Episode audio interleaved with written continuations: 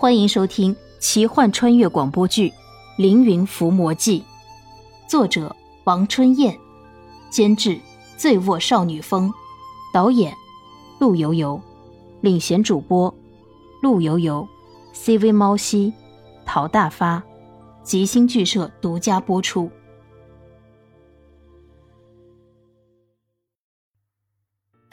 山林的人和动物都知道煮水可以饮用。怜惜伸出拇指，水有了，不过我们怎么才能捉住火蜈蚣呢？小翠也是面有难色。是啊，这可要怎么办？那只火蜈蚣显然已是修炼成妖了，并且法力高强。火蜈蚣就在那里，法力高强，怜惜和小翠万万不是其对手。这可要怎么办？才能抓住火蜈蚣为怜惜治病？友好协商是不可能的，火蜈蚣不可能奉献出自己的生命为怜惜治病。可以肯定，这个妖怪没有那种舍己救人的高尚情操。只有一个办法，就是捉住或者打败他。可是怎么才能捉住他、打败他呢？这是一个好问题，好像无解的问题。有时候不要想太多，也不要故作高深。这是小说，不是哲学。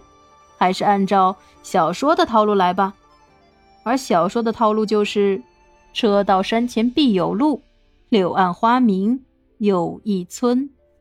怜惜想起自己读过的古籍，大蜈蚣怕什么？公鸡。对了，是大公鸡。在《西游记》中，大师兄遇到蜈蚣精，也是靠一只大公鸡才战胜的蜈蚣精，而那只大公鸡不就是普通的大公鸡吗？大公鸡怎么才能叫不普通？能有什么技能？不会是下蛋吧？因为下蛋公鸡才是公鸡中的战斗机，哪里才能找到不普通的大公鸡？怜惜垂头丧气的和小翠一起慢慢走着，前面的树木渐渐稀疏，两人应该是出了森林。远远的前方就是一个小村庄，两人向小村庄走去，而小村庄的周围有很多梯田。梯田里有农人辛勤劳作，村庄的小路弯弯曲曲，曲径通幽。小路的两旁有许多杂草野花，尽管不知名，依然我行我素，暗自芬芳。杂草里面应该有小虫，所以有农人养的鸡呀、鸭啊、鹅呀等等家禽在草中觅食。鸡、鸭、鹅，鸡，刚说到鸡，就出现了鸡，一只大公鸡。相貌堂堂的大公鸡，相貌堂堂这个词怎么能用来形容鸡？因为这是一只不同寻常的鸡，枣红色的羽毛兼着紫色的亮片。这只大公鸡比一般的公鸡大很多。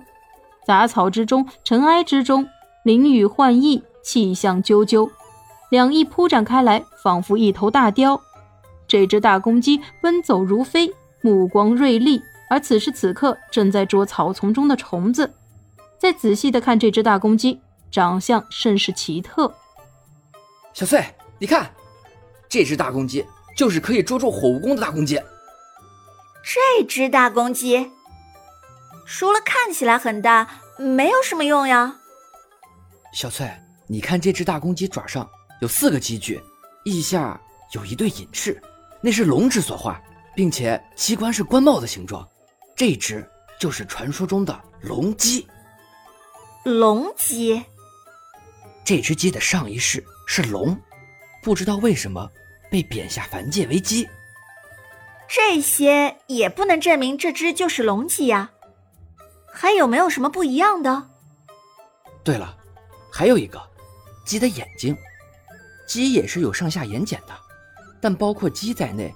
世上禽鸟的眨眼方式却是与人类相反的，人类眨眼是上眼睑向下包覆眼球，鸡类眨眼则是下眼睑向上，而这只鸡的眼睛，却偏偏一反造物规律，竟与人眼一样，是从上向下眨眼。小翠仔细一看，果然如此，只是不知道这只大公鸡是谁家的，不知道人家答不答应将大公鸡卖给自己。这时候，一个小男孩跑过来，来到大公鸡面前，将一只蚂蚱递给大公鸡，口中还说道：“铁头，吃。”这只大公鸡愉快地吃了蚂蚱，跟着小男孩回家了。原来这只气度不凡的大公鸡是一个孩子的宠物。莲希没有看到，小翠看见那只大公鸡，看见那个小男孩，眼神中是怎样的光彩？这个男孩和大公鸡是什么来历？莲希和小翠交换眼神，也跟着小男孩进了村庄。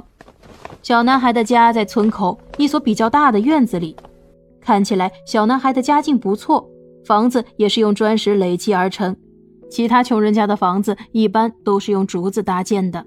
小男孩敲门道：“姐姐，开门，我回来了。”“好，等等，我马上就来。”院子里传来甜美的声音，紧接着传来奇怪的脚步声，好像是走一步，然后什么东西在地上拖着的感觉。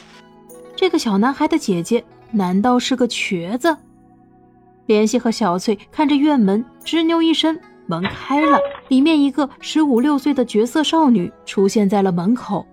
小男孩进了院子，那个少女在门口看了怜惜一眼，然后转身关门。院子里立马出现了鸡飞狗跳的声音。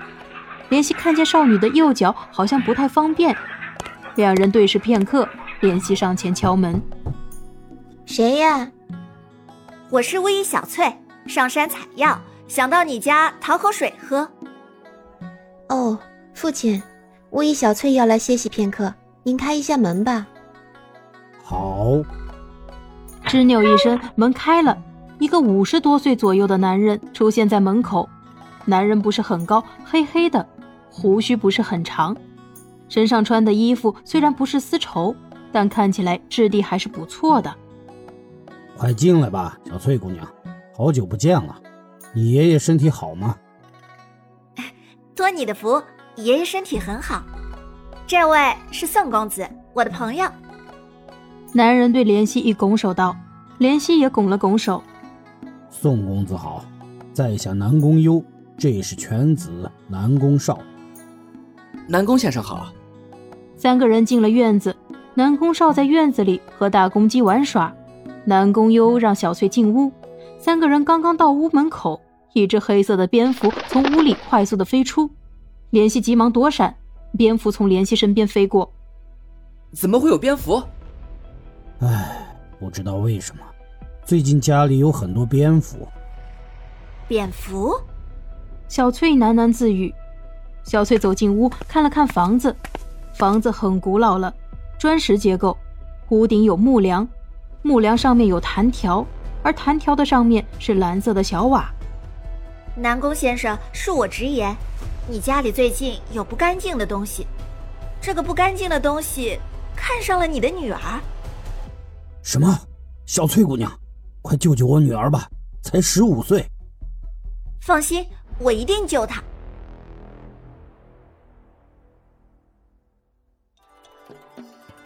本集播讲完毕，感谢您的收听。